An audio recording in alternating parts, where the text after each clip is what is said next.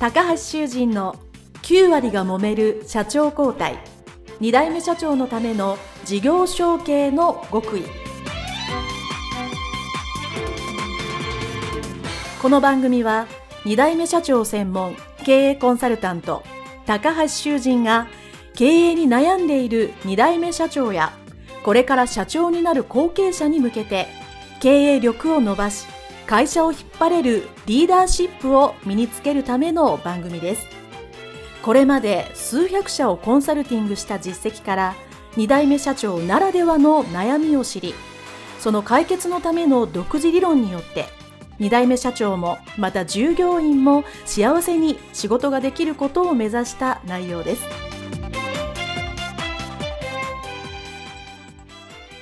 皆さんこんにちは。次世代経営協会理長高橋修人です。本日は後継者、後継社長のための PMI についてお話をさせていただきたいと思います。PMI と聞いてピンときた方はですね、非常に情報通とか勉強されてる方だなと思います。これもともとは M&A 業界の言葉でして、PMI はですね、ポストマーダードインテグレーションつまり M&A した後の企業統合というふうに訳されるわけですね。M&A して買った会社と自分の元々の会社ですね。どういうふうに融合させて、そして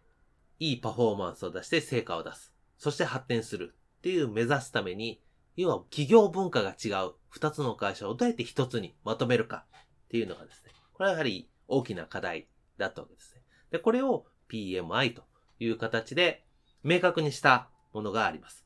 そしてこの中小企業庁でも令和4年3月から中小 PMI ガイドラインというのを定めまして、この M&A がね、活発になっている中、企業統合を進めて、やっぱり日本、もしくは社会、地域としてですね、その中小企業、M&A に関わった企業が発展するということを目指しているわけですね。ということは裏返して言うとですね、実はあんまり M&A しただけではうまくいかないっていうのがですね、これはもう事実としてあるわけです。これは中小企業庁の、ね、経済産業省のデータでもね、はっきり分かっている通り、1たす1が2になってないわけですよね。普通、M&A して買ったらですね、成果が出るはずなのに、2どころか、1.5とか、1とか、1を切ってる場合もあるかな。あるかもしれないんですけど、とにかく思ったような成果が出てないっていうのがね、あるので、こういうガイドラインを定めて、しっかりやりましょう。M&A しっぱなしちゃダメですよっていうことです。なので、これを聞いてるリスナーの皆さんはですね、まあ、後継者、後継社長の方が多いと思うので、今日、M&A して売る立場ではなく買う立場ですね、聞いていただきたいと思います。まあ、なぜかというとですね、私もコンサルティングをして事業承継をするとですね、後継者、後継社長の方が、新しい事業をしたい。ゼロから始めるっていう手もありますけど、どっか新しい企業があってやるっていう場合ありますし、同業者がですね、もうそろそろ辞めるかもしれないから、それを買って一つの大きな会社にするっていうのはですね、よくよくある話なんです。ですから意外と後継者、後継社長の方が M&A で買う側になるというのはありますし、これは一つの選択肢ですので、ぜひその視点で聞いていただきたいと思います。ですから PMI の目的っていうのはね、先ほど申し上げた通り、どっか違う組織が皆さんの会社の組織の一員となったとして、同じように考え振る舞って共に成功、成長、そして結果を出していく。ということを目指しているわけです。でもよくよく考えていただくと、そもそも違う会社なわけですから、文化も風土も考え方も違うわけです。それを一緒にやれと言ってなかなかできないのも、また日本人的 であろうかと思うので、じゃあ具体的にどうするかっていうのをですね、今日は簡単にご説明するといたしましょう。まずですね、一つ目。これは絶対やらなければいけないのは、役割分担ですね。これは事業承継で組織人事に関わるときも私必ず同じことを言います。社長が A さんから B さんに変わるという意味では M&A だろうと事業承継だろうとほぼほぼ違いはありません。新しくリーダーになった方がその担当の部署であったり、もしくは会社全体のそれぞれに対してどんな役割を与えて何を期待するかっていうのをしっかり伝えるということが非常に重要なわけですね。反対を考えれば、従業員さんであったり、もしくは M&A で買われた側はですね、もう不安なわけです。社長が変わったと。どうなるんだろう。その時に、あなたはこういう役割して、こういうことを目指してくださいって言ってくれるのがですね、一番いいわけですね。なので、まずやらなければいけないのは役割の分担と明確な目標です。これがやらなければいけないことなんですけど、でもこれって勝手に機械的に役割を当てはめれた場合ですね、えみんながうんって言うかって言わないっていうのがあるわけですね。これ人間です。で、これは、このポッドキャストでも何回も申し上げる通りですね、人間というのは、安定化思考と可塑性っていうのが脳の構造の大原則です。これは何だったか。安定化思考は、今日も明日も明後日もずっと同じままがいいわけですね。ちょっとでも変わるのは嫌だっていうのがですね、これ人間の根底にあります。ですからそもそも社長が A さんから B さんに変わっただけでも大きな変化、大きなストレスなので、さらに役割まで大きく変えられて、はい、そうですかという人は少ないですね。なので、この役割分担を正確にするっていうのはもちろん大切なんですけど、その前にやることがある。それは何かというと、二つですね。一つ目は、これは会社として今後どうするんだ、どうするんだって方向性を占める。そしてその方向性にやっぱり夢がなきゃいけない。ですね。あ、これなんか面白そうとか、いい、やりたいっていうふうに思わせる未来を皆さんが描いて伝えなきゃいけない。これはいわゆる事業承継の7つのテーマと私よく言ってますけど、その中では経営理念であったり、まあ、ビジョンであったりするとこですね。我が社はこういうことをする。世のため、人のため、地域のためにこんなことします。っていうですね。それがいるわけです。ですから、まず一つ目は、会社の方向性、経営理念、ビジョン。こうですね。未来はこうするんだ、こうしよう。そのためにこういうことを大切にしていきますよ。っていうですね。まずは会社としての方向性であったり、リーダーとしての思いがいるわけですよね。これがまず一つ。で、二つ目は、信頼関係ですよね。ただ、信頼関係はですね、大切なんですけど、これも結果なんですよね。信頼関係ができたという結果なわけです。じゃあ、その手前に何するかが重要なわけですね。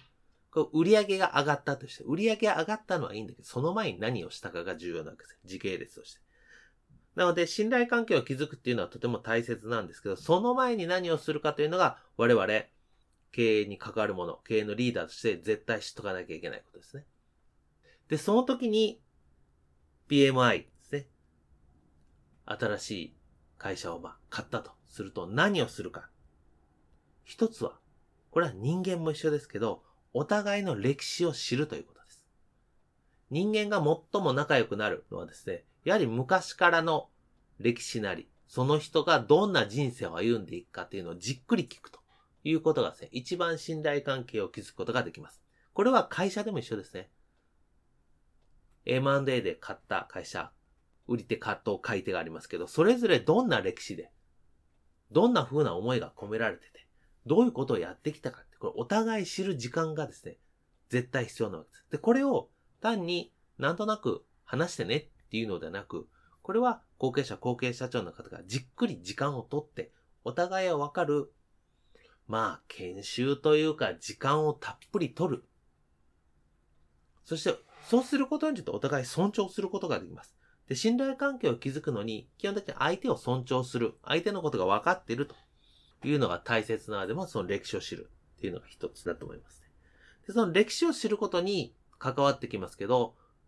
相手がどういうふうに仕事に取り組んできた仕事への価値観ですね。これが二つ目に重要です。これはこのポッドキャストでも何回かお話ししたと思いますけど、仕事をする上で、いくつかの大事な価値観があると思います。一番わかりやすい例では、仕事は素早くする。スピードが重要だ。っていう価値観と、仕事は丁寧に、しっかりやるべきだ。っていう価値観があると思います。もちろん、素早くて丁寧、ミスがない。まあ、これは理想ですが、まあ、なかなか難しいですね。この二つは大体二律背反する言葉です。スピードを重視すれば、どうしてもミスが出る。ミスが出ないようにしようと思ったら、堅実にやろうと思ったら、丁寧にやったら、時間がかかる。これはトレードオフなわけですね。で、これどっちが正しいかどうかわかりません。ケースバイケースですからね。でもそれがどちらが正しいかと、正しさを証明し合うと非常に対立構造しか生みません。なので、重要なのは、相手が何を大切に思っているか、その価値観をお互いまず知る。そしてその知った上で、それを尊重し合う。っていうことをスタートして、ようやくここで一番の役割分担に戻せます。この人の価値観、この人の得意な分野で、じゃあこの役割だったら得意だよね、できるよね、成果が出ますよね。っていうのです。これはリーダーがようやくここで役割分担ができるわけです。で、最終的に、まあ、こっから先はいわゆるビジネス的な話になりますね。いわゆる業務統合と言われるとこで、じゃあ具体的にこれはこうする。ですね。経理のやり方、こういうのに統一する。情報のやり方はこういう統一する。IT のシステムはこうするとかですね。運搬の仕方はこうするとか、そこからやっぱり具体的な話になるわけです。この具体的な業務統合ばっかりの話から入ると、この一つ前の信頼関係がないから、どちらがいいとか悪いとか、強いとか弱いとか、買ったとか買われたとか、ですね。ね、企業統合の小説でよくあってね、もともとどっち派なんだみたいな話になってて、ややこしくなりますから。業務統合って実は最後で、その前に信頼関係があって、その前に方向性を示すことがあって、そして考えるが一番最初に役割分担を考えるんですよ。うちの会社ですね、事業承継、もしくは M&A の後はこういう風にするっていうのを決めて、役割決めて。で、そこからはさっきのステップですね。なるので、まあ、実は PMI というのはですね、後継者、後継社長の方でも結構買う側で出くわすことがありますし、今後もっと増えると思いますね。その時にこれを PMI を知ってるか知らないかっていうので非常に重要かと思いますので、ご興味のある方はですね、中小企業庁に分厚いガイドラインがありますので見ていただければと結構ですし、まあ実際やるときにはね、専門家の力を借りた方が重要かと思いますね。まなぜかというとですね、これ私いろいろなところで申し上げてるんですけど、日本の組織というのはですね、誰が言うかが重要なわけです。中身、何を言うかよ誰が言うか。当然経営者、後継社長が言った方がいい内容もあるし、外部の専門家コンサルが言った方がいいっていう場面もあるので、誰が言うかをうまく使える後継者、後継社長の方は、やっぱり経営がうまいな、というふうに思いますので、うまくいろんな専門家を使っていただきたいと思います。それでは今回はここまでにしたいと思いますので、次回のプログラムをお楽しみに。